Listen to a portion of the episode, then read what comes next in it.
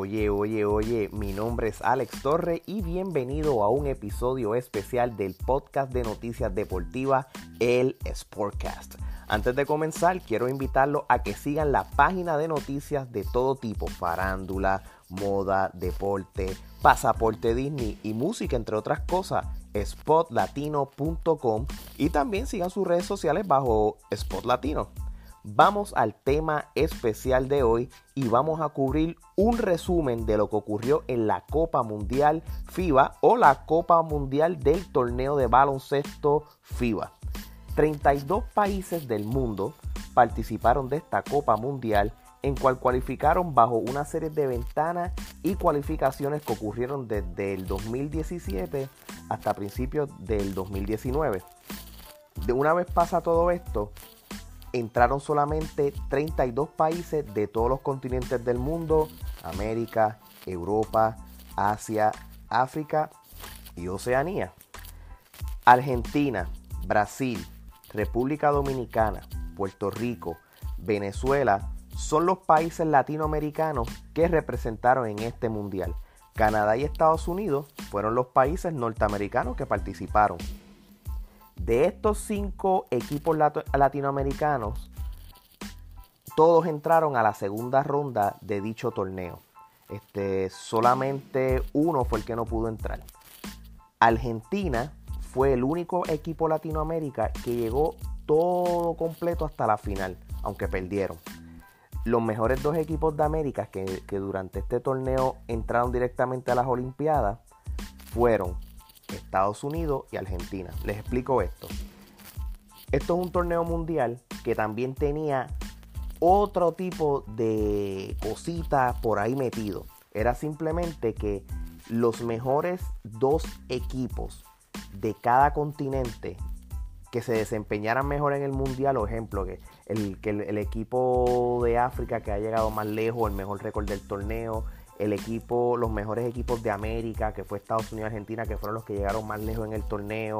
Sucesivamente, cada uno de esos mejores equipos de cada continente entraron directamente y cualificaron a las Olimpiadas de Tokio, Japón para el año que viene.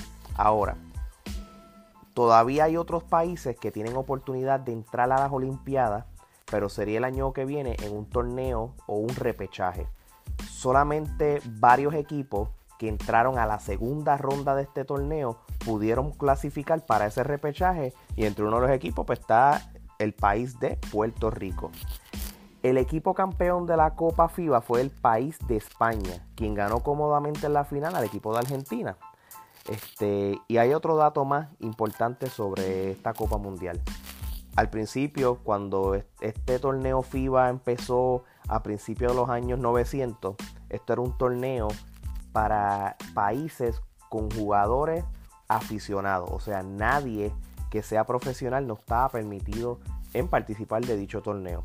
Una vez en las Olimpiadas del 1992 dieron permiso para que jugadores profesionales pudieran participar de la, del torneo, pues entonces la regla de aficionados pues se eliminó. Y ahí fue cuando el famoso equipo del Dream Team del 1992 bajo la tutela de Michael Jordan, Larry Bird y Magic Johnson, participaron. Una vez ocurre esto, el próximo mundial, una vez ponen estas nuevas reglas, pues entonces fue el mundial del 94 en cual Estados Unidos llevó lo que le llaman el Dream Team 2 y otros países que ya tenían jugadores profesionales de diferentes ligas del mundo y obviamente pues la principal la NBA pues entonces empezaron a traer este jugadores profesionales fast forward a los tiempos de ahora, ya este, los, muchos países del mundo tienen ya fácil la mitad de jugadores que son de la NBA o de otras ligas profesionales y se ha nivelado. Les explico por qué.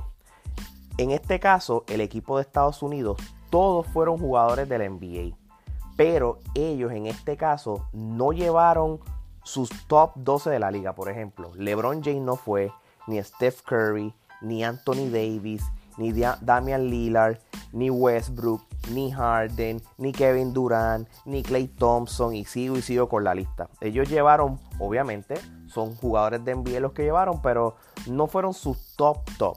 Y obviamente, pues muchos países llevaron sus top jugadores que participan en el NBA y Estados Unidos pues no pudo marchar con esos jugadores entonces.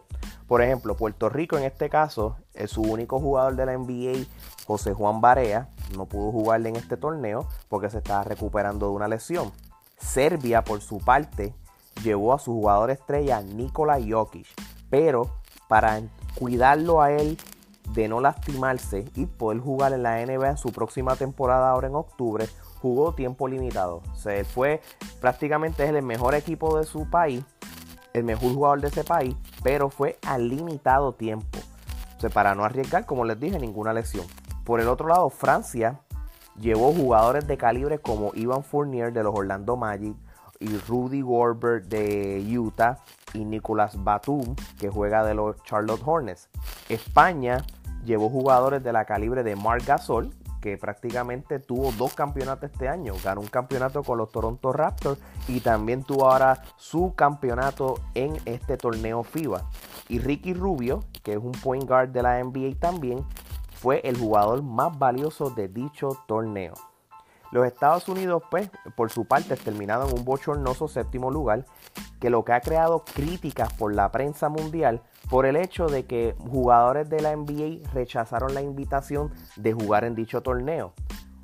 Tanto así que una vez termine el torneo FIBA, no pasaron días y de momento viene Stephen Curry y dice, mira, ¿sabes qué?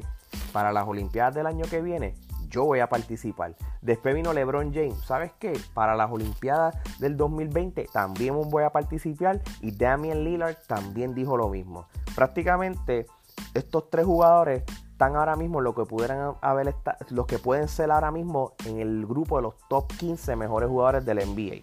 So, obviamente, si LeBron dijo que sí y Stephen Curry dijo que sí, tengan la seguridad de que ahora los mejores jugadores van a estar ahí. Otro dato curioso, el equipo de Grecia tuvo al jugador MVP de la liga de NBA ante tu compo. Este hombre es un hombre de 7 pies y es point guard y él también participó representando a su país de Grecia. Qué pasa, ante tu compo en el caso de él y los que vieron este torneo se dieron cuenta que prácticamente él solo cargó al equipo de Grecia para por lo menos llegar a la segunda ronda, pero un solo jugador no va a poder este, cargar a un equipo y eso, ahí fue cuando el equipo de los Estados Unidos le ganó a el equipo o país de Grecia.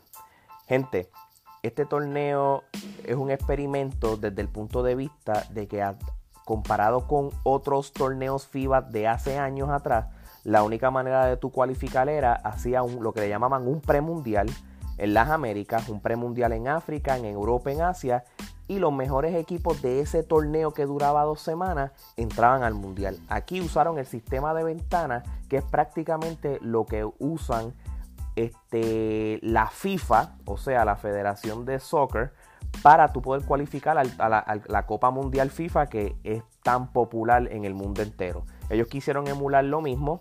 Eh, no para mí, en mi opinión, no funcionó porque el problema de la FIBA o, la, o la Federación de Baloncesto es que al contrario del balonpié, en el balonpié cuando hay una ventana, por ejemplo, ponle que Messi está jugando en, su, en el equipo de Barcelona y durante la temporada este, dicen, mira, Argentina va a jugar en la ventana ahora mismo, pues lo que hacen es que la liga suspende el torneo o lo pone en receso a lo que todos esos jugadores que juegan profesional representan a su país y después continúan. En el baloncesto no hicieron eso.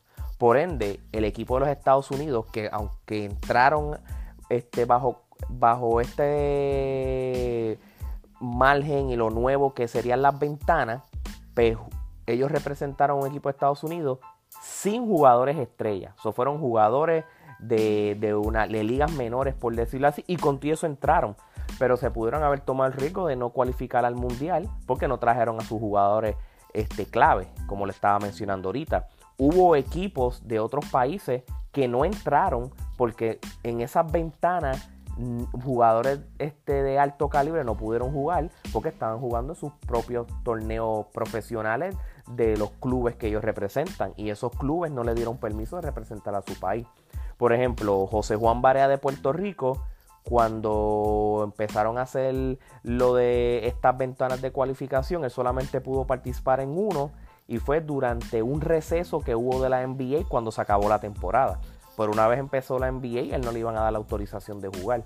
So, es, es bien difícil crear este sistema de ventanas. No sé qué van a hacer para el futuro, si esto, es un, esto este fue un experimento o simplemente esto es lo que va a ser de ahora en adelante. Pero si van a seguir con las ventanas para cualificar para el próximo torneo FIBA, pues entonces pues puede ser un poco de riesgo para muchos países que dependen de sus jugadores profesionales de que no puedan participar dependiendo el mes en que estas ventanas fluyan.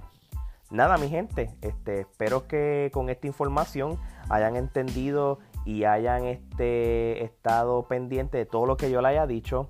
Este, mi nombre es Alex Torre y hasta la próxima en otro episodio del El Sportcast. Muchas gracias.